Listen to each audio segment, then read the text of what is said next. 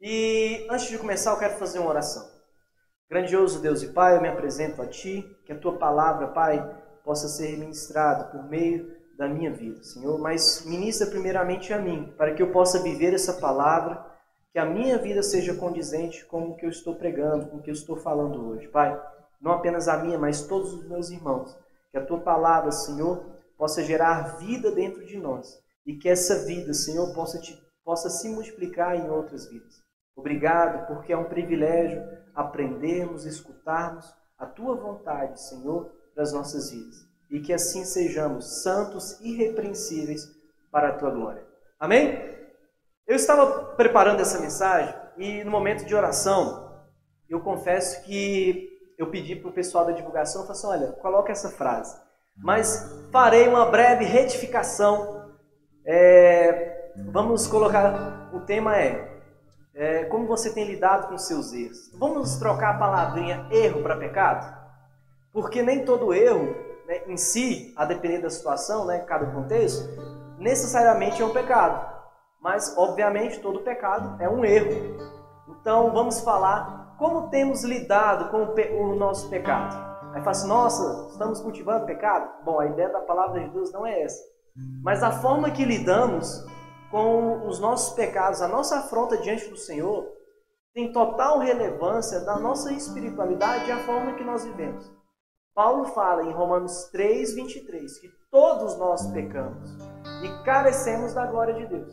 Isso coloca todo mundo no mesmo patamar, em que ninguém é melhor do que ninguém. Todos nós precisamos dar graça sobre as nossas vidas para que os nossos pecados sejam perdoados. Então nos faz refletir, tá, se todos pecaram, por que, que é, após o arrependimento nem todos têm o reflexo da graça de Deus como deveriam? Será que é culpa de Deus? Obviamente que não. Como nós lidamos com é, esses pecados? Será que temos que cultivar? Será que temos que simplesmente, simplesmente é? Ou devemos passar por cima? Como devemos fazer? A palavra de Deus revela a forma que devemos tratar isso e como deve ser a nossa vida pós arrependimento. E eu queria refletir, mas antes de ler um versículo aqui, eu queria te perguntar: é, como você tem lidado com os pecados que você já cometeu? Será que aquele pecado de 10 anos, que você pediu perdão há 10 anos, ainda está afrontando a sua fé? Será que Satanás ainda está te acusando de tudo aquilo que você já pediu perdão? Eu quero te dar uma palavra de direção. A vida em Jesus e a culpa não deve nos atrasar. É isso que diz a palavra de Deus. Olha aqui que diz em 1 João 8: Se dissermos que não temos pecado nenhum, a nós mesmos nos enganamos e a verdade não está em nós. É interessante que nós vivemos pregando, ó, tem como sermos santos, assim como foi Jesus. E essa é uma verdade. Mas João aqui não está falando simplesmente, olha, é, você é impossível você ser santo. João não está querendo dizer isso. Ele está falando assim, olha, é, não fale que você não tem pecado.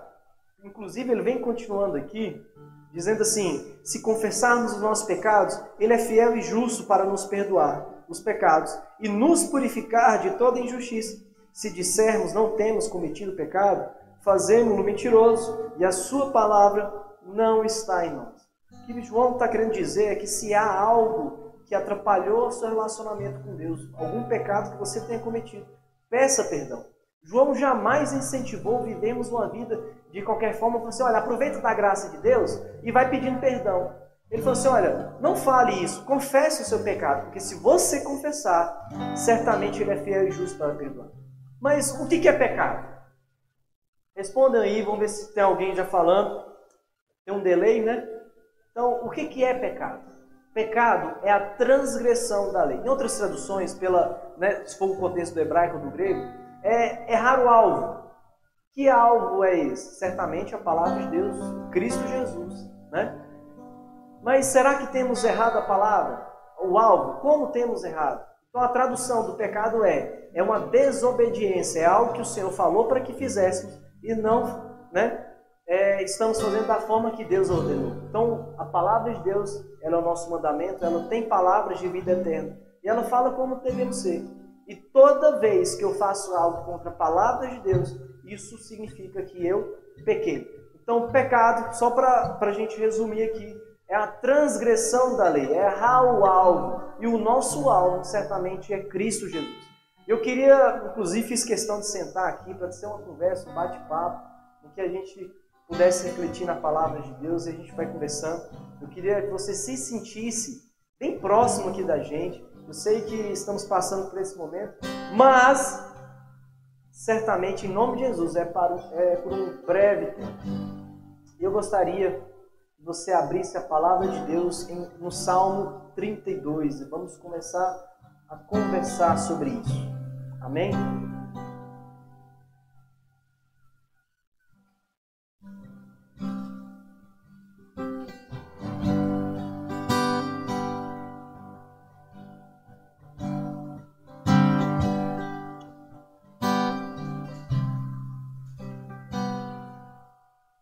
Salmo 32.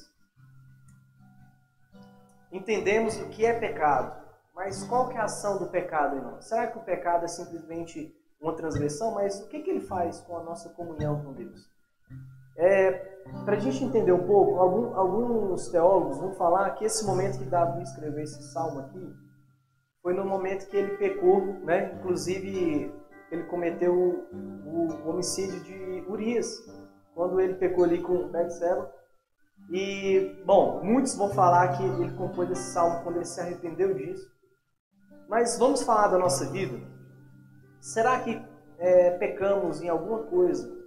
E, e como nós nos sentimos diante disso? Será que achamos que o nosso relacionamento com Deus continua a mesma coisa? Ou será que Deus vai nos amar menos porque cometemos isso? Esse salmo ele fala muito e diz assim: Bem-aventurado aquele cuja iniquidade é perdoada, cujo pecado é coberto. Bem-aventurado o homem a quem o Senhor não atribui iniquidade e em cujo espírito não há dolo. Enquanto calei os meus pecados, envelheceram os meus ossos pelos meus constantes gemidos todo dia, porque a tua mão pesava dia e noite sobre mim, e o meu vigor se tornou em sequidão de estio. Confessei-te o meu pecado e a minha iniquidade não mais ocultei. Disse: Confessarei ao Senhor as minhas transgressões, e tu perdoaste a minha iniquidade do meu pecado. Sendo assim, todo homem piedoso te fará súplicas. Em tempo nenhum, em, perdão, em tempo de poder encontraste, com efeito, quando transbordarem muitas águas, não o atingirão. Tu és o meu esconderijo, tu me preservas da, tribulação e me cercas de alegres cantos de livramento. Parece que às vezes, é, se a gente for fazer uma má interpretação, parece que às vezes a Bíblia trata como qualquer coisa o pecado. Ah, continue vivendo. Muito mais do que isso, ela fala que nós devemos nos arrepender. Mas esses pecados não devem nos atrasar e não devem, é, esses pecados não devem atrapalhar a nossa vida e nos gerar culpa e, e não deixar que a graça de Deus tenha a eficácia devida. Aí você, nossa, aí fica. Quer dizer que a graça é, é limitada? Não, não estou querendo dizer isso. Mas às vezes nós limitamos o poder da graça sobre as nossas vidas. O problema não está com Deus, mas em como nos comportamos quando confessamos o nosso pecado. No começo aqui, Davi diz assim: Bem-aventurado, bem-aventurado, a tradução é feliz. Como assim ser feliz quando uma pessoa confessa? Quando ela confessa, ela se torna uma pessoa feliz. Quando esses pecados são encobertos pela graça de Deus, o que era morte transforma em vida. Olha que bem-aventurado aquele cuja iniquidade é perdoada, cujo pecado é coberto. Bem-aventurado o homem a quem o Senhor não atribui iniquidade e em cujo espírito não há dolo. Enquanto calei os meus pecados, envelheceram os meus ossos pelos meus constantes gemidos, todo dia, porque a tua mão pesava de mim, em mim, perdão, é, e o meu vigor se tornou em sequidão de estio, ou em outras traduções, né, é, sequidão dos ossos. Olha que coisa interessante. Davi, quando ele viu que ele pecou contra Deus, ele sentiu o seu corpo gemendo. Você imagina, algo espiritual passou para o nosso físico. Às vezes, né, tem crentes que é, estão com 30 anos de evangelho, pecam e ficam 15, 30, 40, não sei quantos anos ainda vivendo pelo pecado que a pessoa já pediu perdão. Eu não quero que você trate o pecado como qualquer coisa, porque isso atrapalha o nosso relacionamento com Deus. Mas uma vez que pedimos perdão e nos arrependemos de verdade, a morte já acabou. Agora eu tenho vida. E Davi reconhece isso, pessoal, enquanto eu calei, o primeiro passo para a pessoa que peca é se arrepender, não é tratar de qualquer forma. Então a justiça, o sangue de Jesus, é satisfeito quando a pessoa pede perdão, ela reconhece o seu erro. Eu não quero que você é, tenha um relacionamento banal com Deus quando você pecar, infelizmente, e continue a viver de qualquer forma. A primeira coisa que você tem que fazer é pedir perdão. Senhor, eu fiz algo que é contrário à Sua palavra. Se pecou contra o irmão, vai até ele, confessa. Às vezes pecamos né, contra o nosso irmão e esquecemos de pedir perdão. Sabe por quê? Porque é difícil essa humilhação. Porque a pessoa vai descobrir que eu fiz algo de errado. E às vezes eu coloco na minha cabeça, né, que é impossível eu, né, Cristóvão, né, estou me colocando como exemplo aqui, não é só pelo fato de estar pregando, quer dizer que é impossível eu pecar. Se eu deixar de analisar, deixar de vigiar, certamente eu vou pecar, infelizmente. Mas quando eu fizer isso, eu tenho que pedir perdão. Então, às vezes, por estarmos aqui servindo ao Senhor, às vezes a gente acha que é imune a isso. Seremos imunes se a presença de Deus estiver em nós e a ação do Espírito Santo estiver completa em nós. Mas, se pecarmos,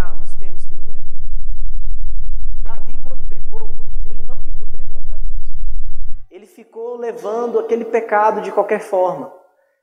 E quando Natan foi ali indagá-lo, e ele reconheceu que ele se arrependeu, e ele compôs esse salmo e falou assim: Olha, enquanto eu calei, enquanto eu segurei esse pecado, isso transformou em morte para mim. Até os meus ossos ficaram né, é, doloridos. É, houve também uma sequidão no próprio corpo. O Senhor produz vida em nós. E quando estamos alinhados com Ele, temos plena vida. Então, é, não peque, mas se pecar, como João fala, lembre-se que temos um advogado junto ao Pai. Peça perdão, não fica guardando coisas. Se pecou contra o irmão, vai até ele, peça perdão. Não deixa que com isso atrapalhe a comunhão. Aí ele diz aqui, a partir do versículo 5: Confessei-te o meu pecado e a minha iniquidade não mais ocultei. Disse: Confessarei ao Senhor as minhas transgressões, e tu perdoaste a iniquidade do meu pecado. Sendo assim, Todo homem piedoso te fará súplicas em tempo de poder encontrar-te. Com efeito, quando transbordarem muitas águas, não o atingirão. Tu és o meu esconderijo, tu me preservas da tribulação e me cercas de alegres cantos de livramento. Querido, aquele que pede perdão encontra a remissão de pecado em Jesus. Agora, já não tem que ter morte dentro de nós, mais vida as muitas águas não nos atingirão. Já perceberam que às vezes, quando cometemos algo de errado contra o Senhor, não nos sentimos dignos, por exemplo, de trabalhar na obra dele? Gente, vocês acham mesmo que se fosse por merecimento, mereceríamos pregar a palavra ou fazer qualquer coisa na obra de Deus? O Senhor espera de nós santidade, sim. Ele anseia que os seus filhos sejam santos, isso é verdade. Mas não é por mérito, não é porque eu sou muito bom que eu não peco. Ele sabe da nossa fragilidade. É por isso que ele envia o Espírito Santo para que esses, né, para que o pecado em si seja exterminado das nossas vidas. Ele sabe disso, ele espera que sejamos perfeitos. Mas eu não estou pregando aqui porque eu sou melhor do que qualquer outra pessoa que está me ouvindo.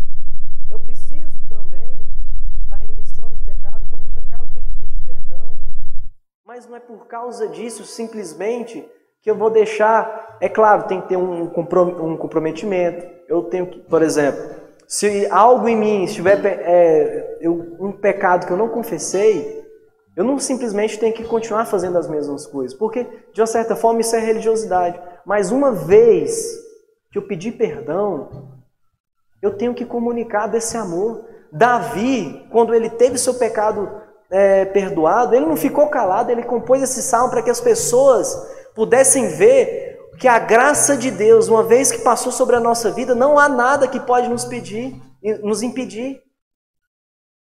Querido, se você tem levado uma vida de pecado, se arrependa, não fique guardando isso, mas saiba, uma vez arrependido, esse pecado foi perdoado em Cristo Jesus. Vá pregar, vai viver uma vida livre. Não fica se amarrando, achando que você simplesmente será indigno. Ninguém é digno de, de fazer a obra de Deus, mas por graça recebemos né, essa outorga do Senhor para que pudéssemos levar o Evangelho. Olha que preciosidade temos. Continuando a mensagem, abram a Bíblia de vocês é, em Romanos 6.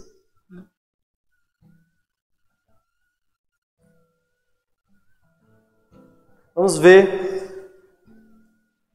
Oh, a Eliane falou verdade. A Vera, graça e paz do Senhor Jesus a todos. Glória a Deus. O Gel está reforçando a questão da curtida. Érica também está falando aqui. Gente, nos ajudem a divulgar. Ah, a Dinelma falou algo muito importante. Lembrando que a ceia foi adiada para o dia 12. Amém. Romanos 6 diz assim: Que diremos, pois? Permaneceremos no pecado para que a graça, ou para que seja a graça mais abundante? É interessante Paulo, que ele vem tratando aqui no capítulo 5 justamente essa questão do pecado. Davi ele fala da confissão. Agora, Paulo vem complementar que depois da confissão e, e a remissão de pecado há uma vida. Quando a graça de Deus passa sobre a nossa vida, o que, que nós vamos fazer? Continuarmos pecando? Ah, não! Vamos deixar que essa velha natureza seja algo do passado. Vamos assumir a nossa identidade em Jesus. Agora podemos sim ser santos, não por sermos bons, mas porque o sangue de Jesus está sobre a nossa vida. E ele continua aqui: de modo nenhum. Como viveremos ainda no pecado, nós, os que para ele morremos? Ou porventura ignorais que todos nós que fomos batizados em Cristo Jesus, fomos batizados na sua morte? Fomos, pois, sepultados com ele na morte pelo batismo, para que, como Cristo foi ressuscitado dentre os mortos pela glória do Pai, assim também andemos nós em novidade de vida. A culpa não pode nos impedir. Quando batizamos, é, fomos aliás, é, um dos simbolismos né, do batismo é a morte, mas não apenas isso. Nesse momento nós estamos sendo unidos em Jesus. Se morremos, se a nossa velha natureza morreu para, é, para o pecado, ressuscitamos com Jesus para a vida. Então viva. Ah, mas Cristóvão, eu fiz isso, eu fiz aquilo, a minha vida, né? foi dessa, dessa forma toda torta, eu sou indigno de orar. Não. Se você confia em Jesus, o sangue dele passou sobre a sua vida e há uma nova vida para você. Então, não permita que Satanás fique, fique te subjugando, falando que você não merece. Olha, toda nossa teologia deve ser cristocêntrica. Realmente, o homem é pecador e é mal por natureza. Mas a criação de Deus, e nós somos criação de Deus, ela é importante para o Criador, ela é importante para o nosso Pai. Então nós temos valor. Não permita que Satanás fique te acusando de coisas que você já foi perdoado. E Paulo pede muito mais do que pedimos perdão, mas assumirmos essa nova natureza em Jesus. E ele continua aqui: porque se fomos unidos com ele na semelhança da sua morte, certamente o seremos também na semelhança da sua ressurreição. Sabendo isto, que foi crucificado com ele o nosso velho homem, para que o nosso corpo do pecado seja destruído e não mais sirvamos o pecado como escravos. Porquanto quem morreu está justificado do pecado. Ora, se já morremos com Cristo, cremos também que com ele viveremos, sabedores de que havendo Cristo ressuscitado dentre os mortos, mortos já, já não morre. A morte já não tem domínio sobre ele. Pois, quanto a ter morrido, de uma vez para sempre, morreu para o pecado, mas o quanto viver, vive para Deus.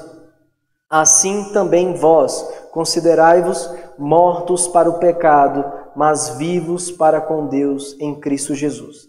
Não reine, portanto, o pecado em vosso corpo mortal, de maneira que obedeçai às suas paixões. Nem ofereçais cada um os membros do seu corpo ao pecado como instrumento de iniquidade, mas oferecei-vos a Deus com, como ressurrestos dentre os mortos, e os vossos membros a Deus como instrumentos de justiça. Porque o pecado não terá domínio sobre vocês, pois não estáis debaixo da lei, e sim da graça de Deus. Antes de estarmos em Cristo, em Cristo Jesus, o pecado reinava em nós.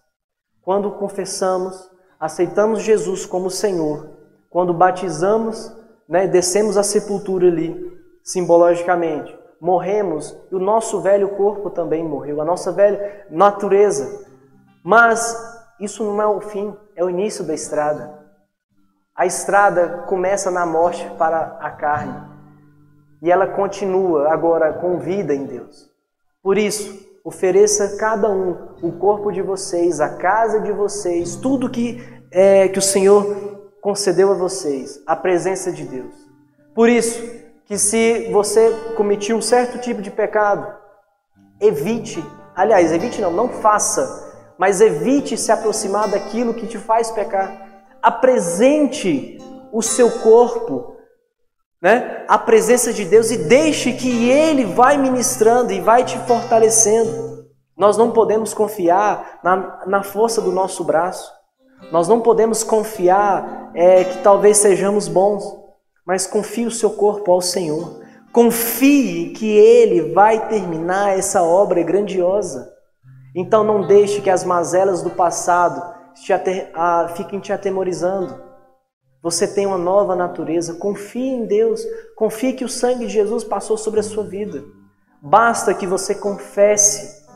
Gente, e às vezes nós ficamos a eternidade aqui, né, simbolicamente na terra aqui, com as coisas que aconteceram. E Paulo fala, não fica se matando várias vezes. Sabe por quê? Isso reflete de uma certa forma que às vezes nós não confiamos no sacrifício de Jesus. Às, vezes a gente acha que pelas coisas que fazemos, os nossos, os nossos pecados serão mais rapidamente perdoados. Já viu que às vezes a, a pessoa comete algo, pede perdão, mas ela fica se remoendo, fica se matando por dentro? E ela quer que de alguma forma esse pecado seja perdoado por um esforço. A palavra de Deus não fala que eu, que eu tenho que fazer algo a mais para que eu seja mais perdoado ou que, eu, que Deus me ame mais. Gente, Deus nos ama porque Ele nos ama. Não tem, não tem contrapartida. O amor de Deus é dado a mim e por isso eu consigo amar. O Espírito Santo revela o que eu tenho que melhorar, o que eu tenho que pedir perdão. Então, por isso, você, ah, é, eu fico, olha, eu fiz isso, eu fiz aquilo. Querido, entenda uma coisa: você pediu perdão, assuma a nova natureza. E sabe, a igreja de Jesus, ela deve ficar alegre, contente quando um pecador se arrepende. Ela deve muito mais do que ficar feliz, mas ela deve inserir essa pessoa o mais rápido possível à comunhão. Sabe por quê? Não é estrada de crente, né, de cristianismo, que vai tornar a pessoa simplesmente melhor e mais aceitável na igreja, mas é à medida que o sangue de Jesus passa sobre a vida dela. E temos que muito mais do que aceitar, mas sabe, reconhecer que aquela pessoa é um irmão agora na fé. Sabe por quê? Uma vez que fomos unidos em Jesus, somos uma família e temos que nos alegrar. Então não deixe que essas mazelas, que a culpa do pecado, fique te atrasando. Sabe? é, tenha, assuma essa nova natureza. Porque às vezes nós ficamos remoendo as coisas passadas, mas esquecemos de viver as que estão por vir. A nossa realidade agora é vida em Jesus. A nossa realidade agora já não é mais morte, mas vida e vida abundante. Então, muito mais do que viver de qualquer forma, viva com amor, viva dignamente, viva alegre. Tire esse peso. Às vezes temos crentes que ficam a vida toda carregando fardo, carregando é, coisas que passaram. Querido, a Bíblia não fala que eu tenho que carregar o, o, o meu fardo. Ela fala que eu tenho que carregar a minha cruz. O fardo é diferente.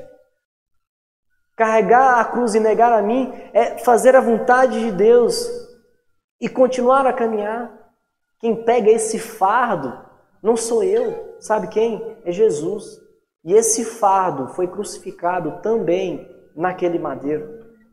Jesus, quando foi crucificado, e ele foi lá de livre e espontânea vontade, ele levou sobre si todas a, a, a iniquidade do mundo, toda a iniquidade do mundo. Ele levou todas as nossas feridas. Então assuma isso e saiba que há redenção em Jesus. Não viva é, cabisbaixo, não viva achando que você é indigno. Sabe por quê? Uma, tem uma música muito legal que eu gosto dos Arrais, é que ele fala que a cruz revela quem eu sou, que é pecador. É minha interpretação, tá? Mas Jesus fala quem eu sou diante do Pai. Eu sou filho. Então saiba, você é um filho que é cuidado.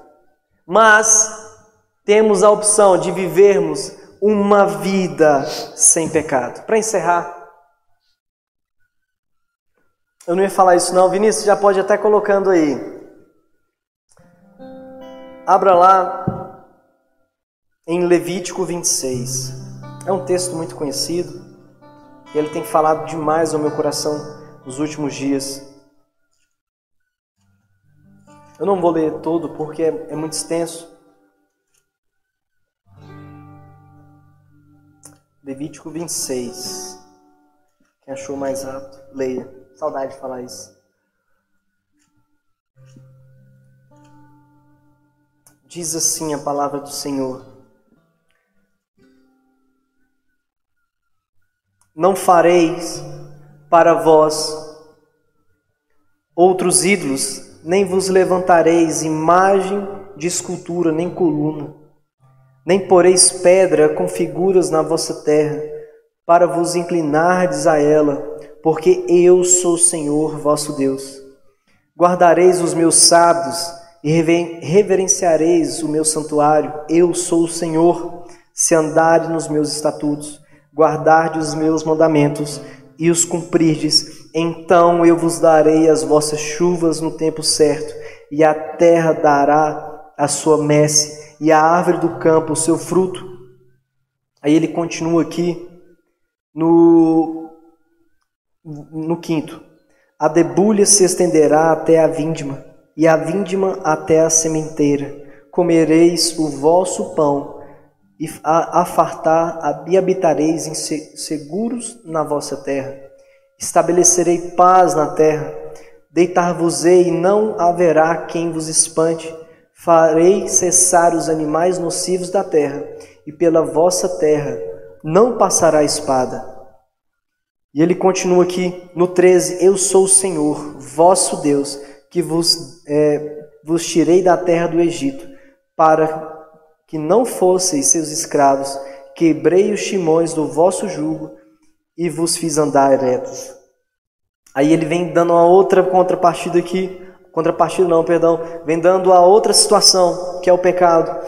Mas se não me ouvirdes e não cumprirdes todos esses mandamentos, se rejeitardes os meus estatutos e a vossa alma se aborrecer dos meus juízos, a ponto de não cumprir todos os mandamentos e violardes a minha aliança, então eu vos farei isso, porei sobre vós terror a tísica e a febre ardente que fazem desaparecer o lustre dos olhos e definhar a vida, e semeareis debalde a vossa semente, porque os vossos inimigos a comerão.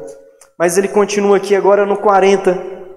Mas se confessarem a sua iniquidade a iniqu e a iniquidade de seus pais, na infidelidade que cometeram contra mim, como também confessarem que andarem contrariamente para comigo, pelo que também fui contrário a eles e o fiz entrar na terra dos seus inimigos, se o seu coração incircunciso se humilhar e tomarem eles por bem o castigo da sua iniquidade, então me lembrarei da minha aliança com Jacó e também da minha aliança com Isaque e também da minha aliança com Abraão e da terra me lembrarei. Querido, o Senhor fala: Eis que eu coloco diante de você a bênção e a maldição. escolha. Se você escolher os meus mandamentos, não apenas bênção material, material, eu habitarei no meio do meu povo, assim diz o Senhor. Mas se não obedecermos os seus estatutos, ele mandará a praga. Não é porque simplesmente fala assim: olha, tá vendo? Agora eu vou fazer isso de pirraça. Querido, a, a, a pior maldição para um povo de Deus é não ter habitação do seu Senhor no seu meio. Quando há pecado em nossa vida, o Senhor já não reina mais no nosso coração. O Senhor já não está habitando em nós, mas Ele fala: Mas se vocês confessarem o seu pecado, se o seu coração conciso se humilhar na minha presença, eu me lembrarei da minha aliança e voltarei a habitar, voltarei a reinar nesta terra.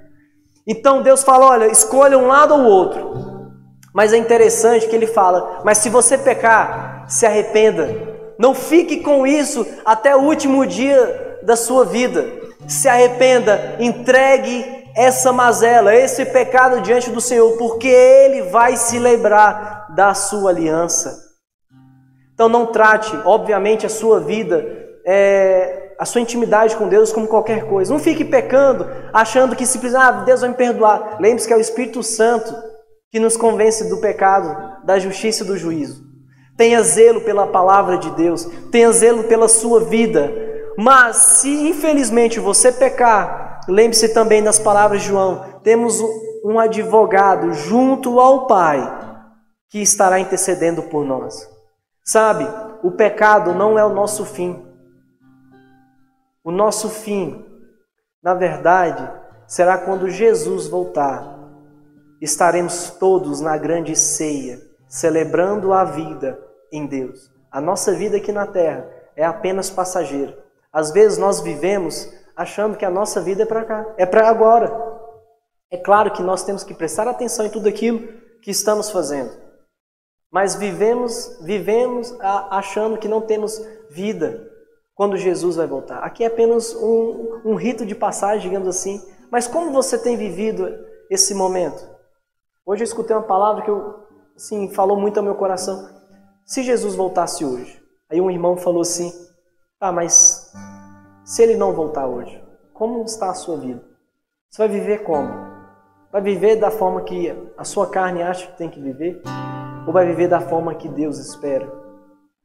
Olha, Jesus pode voltar hoje? Pode. Não, é, não sou eu que determino esse momento. É o Pai. Mas se ele não voltar, como estaremos vivendo? Com vida ou com morte? Deus quer que você escolha a vida. Mas se você está numa posição de morte, se arrependa para que você receba a vida. Deus não pede para você ficar se martirizando, se batendo, remoendo coisas, Ele pede para você se arrepender. Deixa que Ele derrame a graça sobre a sua vida e os seus pecados sejam perdoados. Não há nada, não há nada que compre essa graça. Não há nada que você é, qualquer coisa que você vai fazer nesse processo que vai diminuir a consequência ou em si o, a, a, a, consequência talvez, mas o, a, a remissão não é comprada. Entregue isso diante de Deus. Então eu queria que nesse momento de oração nós vamos fazer uma oração. Se tem algo na sua vida, das pessoas que estão em casa ou das pessoas que estão aqui, que precisa ser, precisa ser colocado diante do Senhor, não fica levando isso, não fica carregando isso até o último dia da sua vida. Confesse. Fale assim: Senhor, eu preciso do, do sangue de Jesus sobre essa área.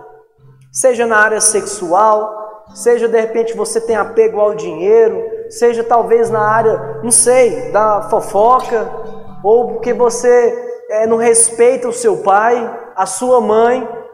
Talvez seja porque é, o seu namoro não condiz com a palavra de Deus, é totalmente carnal, muito mais né, do que também pedir perdão, não faça mais essas coisas. Por isso que Paulo fala: apresente o seu corpo para a vida em Jesus. Então eu queria que você fizesse essa autorreflexão e nós vamos apresentar esse pecado diante do Senhor. Mas que isso não venha te prender mais. Saiba que depois dessa oração de confissão, você tem que ter vida e que o Senhor derrame vida sobre a sua vida, amém? Então fala assim: Senhor, Eu não quero mais pecar sobre isso. Senhor, eu nasci para ter vida, vida abundante em Jesus. Pai, que esse pecado não venha assolar a minha casa, a minha vida. Senhor, que esse pecado não venha trazer tristeza aos, meus filhos, ou de repente a sua esposa, ao seu marido. Pai, que o pecado não reine mais sobre a minha vida, sobre a vida de todos aqueles que estão nos escutando, Pai. Oh grandioso Deus e Pai, nós clamamos para que o sangue de Jesus lave todo o pecado da nossa vida. Senhor, que tenhamos vida, que o nosso corpo, que a nossa vida assuma a nova natureza em Jesus. Senhor, não permita que o pecado venha nos atrasar. Uma vez quando é, fomos perdoados em Jesus, Satanás já não pode cobrar a nossa vida diante do Pai, porque agora ela pertence a Jesus. Senhor, Satanás já não tem mais autonomia sobre as nossas vidas, porque ela pertence a Jesus. Então ele não pode nos acusar mais do que cometemos. Temos nova vida, Senhor. Pai, traga isso às nossas mentes, que possamos, Pai, deixar a tua vida entrar em nós, assim como Davi, quando pediu perdão, ele sentiu a vida entrar dentro dele, Pai. Que a tua vida entre dentro dessas pessoas que estão conversando, confessando os seus erros. Não permita, Pai, simplesmente que o pecado venha derrubar, venha atrasar, Senhor, a tua igreja. Que a tua igreja, Senhor, se humilhe na tua presença, Pai. Eu oro, Senhor. Eu oro por cada vida que para que tenha vida, a vida abundante na tua palavra. E nós acreditamos que o sangue de Jesus perdoa todos os pecados, Pai. E obrigado porque temos Jesus na nossa vida, temos o Espírito Santo, porque é possível sim sermos santos, Pai, assim como Jesus foi. Porque agora o que domina em nós é a tua graça e vivemos agora cumprindo a tua lei, porque o Senhor habita em nós. Não vivemos, Senhor, mais pela lei, mas vivemos na lei porque a tua presença está em nós. Agora queremos honrar Pai e Mãe, que os nossos relacionamentos sejam santos, Senhor, porque a tua vida está em nós. Pai, eu oro e apresento cada vida no teu altar, no nome de Jesus. Amém.